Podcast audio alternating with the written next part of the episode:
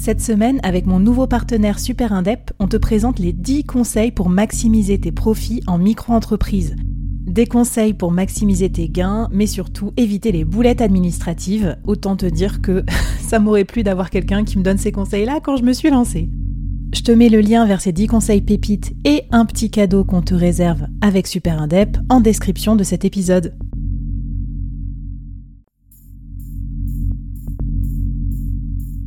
À quoi ressemblerait ton business si tu pouvais être épaulé par les meilleurs experts? Avoir un board de rêve disponible 24 heures sur 24 pour t'aider, répondre à tes questions? Je suis Flavie Prévost et ce board, je l'ai créé pour toi dans ce podcast.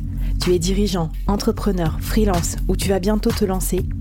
Ne reste pas tout seul dans ton coin. Inspire-toi des conseils des meilleurs chaque jour par ici, à mon micro. Et si tu l'oses, on te mettra au défi parce que nous, ce qu'on aime bien, c'est te faire progresser vite et bien. Alors bienvenue à toi, bienvenue dans ton board et bon épisode.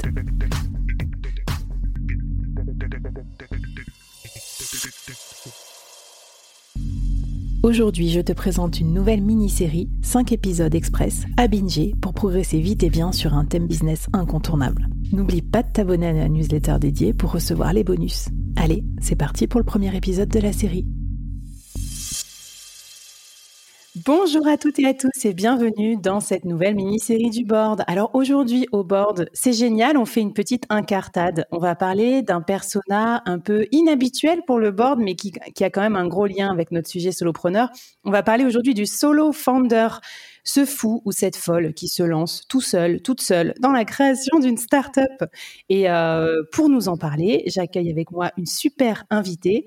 Euh, c'est son premier épisode du board, Charlotte Emma, qui est responsable de programme chez Willa, l'incubateur des femmes dans le domaine de l'innovation. Salut Charlotte et bienvenue au board. Hello Flavie, merci beaucoup de m'accueillir.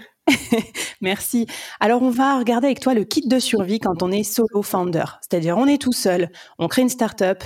Et surtout, quand on est une femme, euh, c'est quand même méga compliqué, on va pas se mentir. Il y a plein, plein d'écueils, mais il y a aussi plein de façons de réussir. Donc, si vous êtes solopreneur, que vous avez envie de vous lancer dans la scalabilité maximale, c'est-à-dire créer une start-up innovante, qui plus est, ben, on va vous raconter tout ça en cinq épisodes.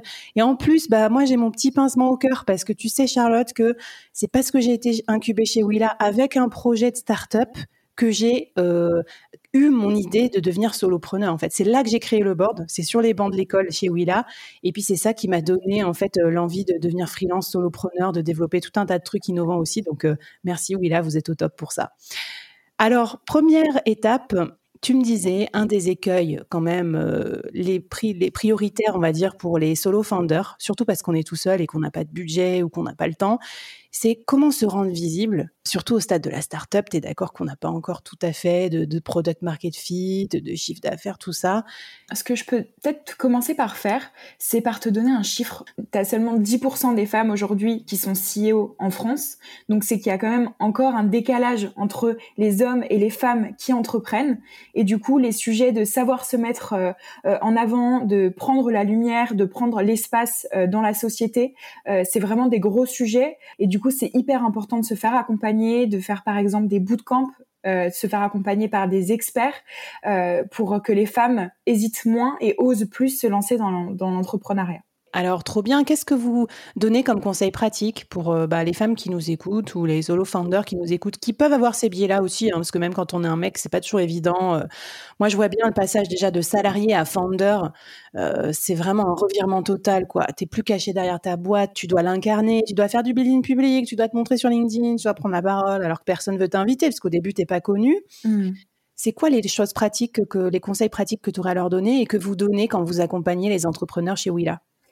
Il va y avoir plusieurs choses et plusieurs axes, on va dire, à, déployer. Je pense que tout d'abord, tu as euh, les prises de parole que tu peux faire euh, sur des salons, euh, sur des conférences. Donc ça, c'est vraiment bah, se prêter à l'exercice, tu vois, ou comme faire des podcasts, tu vois, pour pour vraiment un petit peu développer tout ce côté-là de prise de parole, etc. Tu as aussi toute la partie personal branding, je dirais, prendre la parole sur LinkedIn, etc. Ça, c'est des exercices qui sont très compliqués au début. Et je pense que plus t'en fais, plus tu te forces à faire l'exercice, plus ça devient naturel. et je pense que tout le monde devrait le faire, hein, que ce soit le cas des startups qui se lancent, enfin des porteuses de projets aussi, qui ont besoin un petit peu de se mettre en avant, de valoriser ces, ces compétences-là. Enfin, je pense que c'est important pour tout le monde. Même quand on est salarié d'une entreprise, c'est important aussi de parler de ce qu'on fait et de pouvoir valoriser ces compétences-là.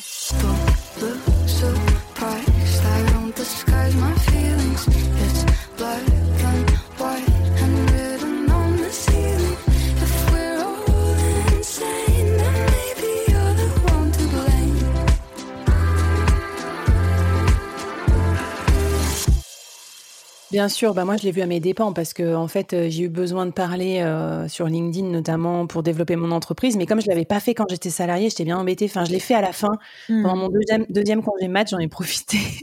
Je me suis dit allez tous les jours je fais un post sur LinkedIn et ça m'a un peu décoincé. Donc, euh, salarié, euh, si vous êtes en, en side un peu, vous êtes en train de commencer à créer votre projet entrepreneurial, vous n'êtes pas encore parti, faut sortir du bois, les gars, les filles, là, sur LinkedIn.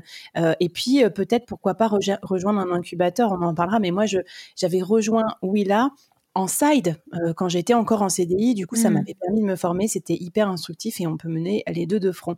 Est-ce que tu as des petits défis ou des exercices à nous, à nous lancer pour qu'on arrive à mieux prendre la parole et à incarner notre startup quand on est solo founder Ouais, bah tu vois, je pourrais dire que l'un des défis hyper importants, c'est peut-être de prendre la parole en public. Donc, par exemple, se prendre vraiment 10 minutes euh, pour parler de ton projet, d'un sujet qui te tient à cœur, devant, euh, je sais pas, une vingtaine de personnes, pour se vraiment se prêter à l'exercice de, ok, je vais parler en public, je vais me lancer.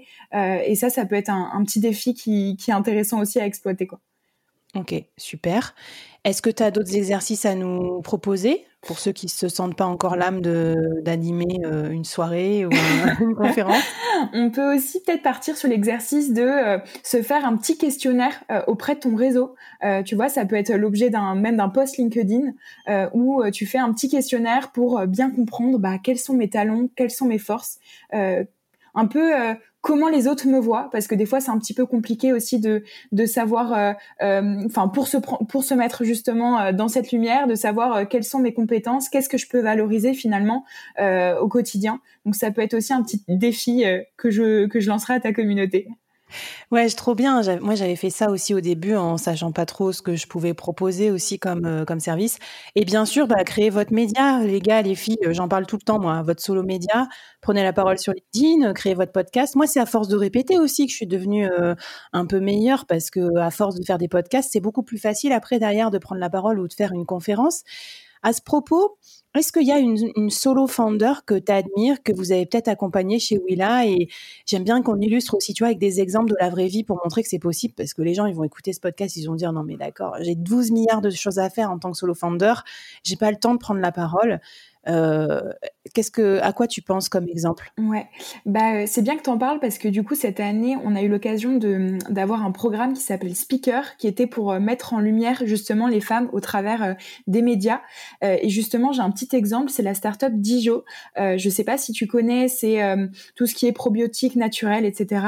Qui en fait est déjà passé dans Qui veut être mon associé. Hmm. Et du coup elle elle a choisi de faire effectivement ce programme là pour encore apprendre tu vois. Alors même euh, même quand on passe sur des émissions avec euh, beaucoup d'audimat, etc., bah, c'est toujours important de s'entraîner. Et du coup, elle a fait pas mal euh, d'entraînement pour prendre la parole, pour bien parler de son sujet, bien incarner les bons messages. et je trouve ça intéressant aussi de un peu de mettre en, valeur ces startups là qui qui s'entraînent encore alors que elles sont en train de de juste réussir dans leur domaine.